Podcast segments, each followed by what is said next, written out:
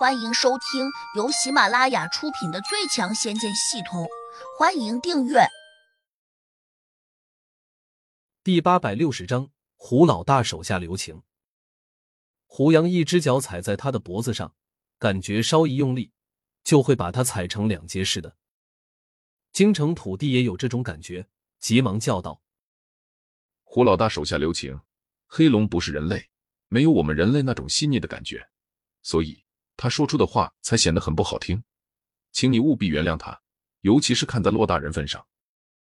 展月娥忍不住打断道：“我的土地大爷，你就别提骆大人了。”京城土地一怔，困惑的问：“为什么不能提骆大人？”展月娥摇了下头说：“没想到你这个土地大爷如此孤陋寡闻，难道你不知道胡杨和骆大人有过节吗？”京城土地有些惊愕。慌忙说：“最近事儿多，京城里面酒局不少，天天沉浸在温柔乡中难以自拔。嗨嗨，我真的不知道，还请姑娘点解。”他忙中出错，差点说漏嘴了。黑龙听到展月娥这样说，本来还有几分底气，这下也有点慌乱了。没想到京城土地刚才帮自己说话，竟是在搬石头砸脚。展月娥叹道。土地大爷，你知道骆大人的好友鲁轩公子的事情吗？鲁轩，知道啊，好像被人杀死了。听说杀他的人十分厉害，乃天上大罗金仙转世下凡。京城土地怔了下，似乎觉得展月娥突然提到鲁轩有些奇怪。展月娥看了一眼胡杨，发现他好像并没有在意自己说什么，因为他一只脚踩踩着黑龙，手上却在拨弄着戒指。看起来像是在查看什么消息。嗖！突然，胡杨凭空消失了。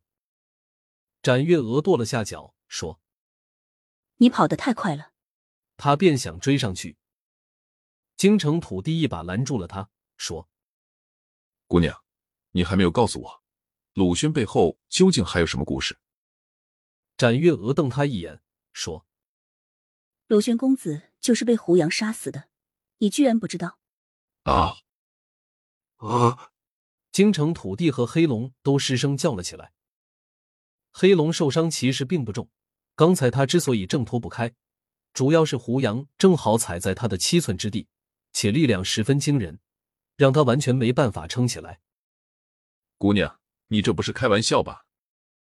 京城土地难以置信的问。黑龙迅速变换成人形，单手支在地面。勉强站了起来。展月娥说：“我骗你们做什么？这是天下皆知的事情。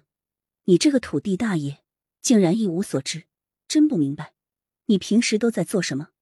展月娥这番数落，京城土地却不敢顶嘴，因为他认为展月娥是胡杨的女人，这可不是他能得罪得起的。毕竟鲁轩公子那样厉害的角色都被胡杨杀了，那胡杨要是发怒起来，再多他一个。也是很轻松随意的事情。黑龙惊愕的看着展月娥，神情变得复杂起来。他恨恨的念道：“这人胆子好大，竟然连骆大人的好朋友也敢杀！难道你就不怕骆大人找他算账吗？”展月娥瞥他一眼，反问：“你认为骆大人没有找胡杨算账？”黑龙和京城土地同时一怔，均在想：以骆不凡的脾气，他不可能就这样忍了。于是。黑龙问：“莫非骆大人找胡杨算过账？”这是当然。展月娥答：“既然如此，那胡杨为何还活得好好的？”京城土地困惑的问：“是啊，以骆大人的本事和在这一界崇高的地位，他要想打击谁，恐怕没有人能够轻松的活下来。”黑龙附和说。展月娥淡淡的看了两人一眼，说。这事儿你们有空自己去问骆大人吧，我也就不便多说了。京城土地和黑龙相视了一眼，马上达成了一个共识：如果骆不凡找胡杨算过账，却没有讨到好，那他们现在去追问他这件事情，无疑就是在打骆不凡的脸。但凡是个聪明人，都不可能犯如此低下的错误。想到此，京城土地赶紧拦住展月娥，说：“姑娘，你就别吊我们胃口了。”还是你直接告诉我们吧。”展月娥平静道。胡杨过得潇洒快活，谁都能一眼看出来，他并没有受到什么打击。你们觉得，我还需要告诉你们什么？京城土地和黑龙一争，顿时陷入了沉默中。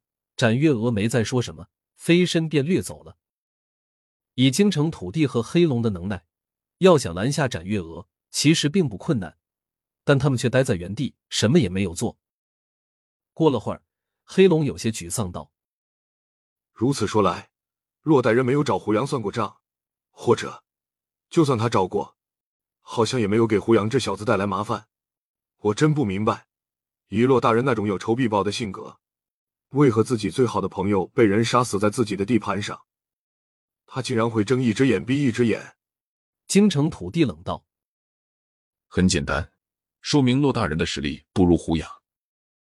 不可能，骆大人可以说是这一界之尊，那胡杨再怎么厉害，也绝对不可能干得过骆大人。”黑龙反驳道：“万一胡杨真是天上大罗金仙带着记忆转世，我想，骆大人可能就真不能把他怎么样了。”京城土地悠悠道：“就算他是天上大罗金仙转世，但落到了骆大人的地盘上，在他没有重新渡劫回到天上之前，他就不可能逃得过骆大人的掌心。”黑龙不服气道：“哼，你到底不是人类，心机差得太远。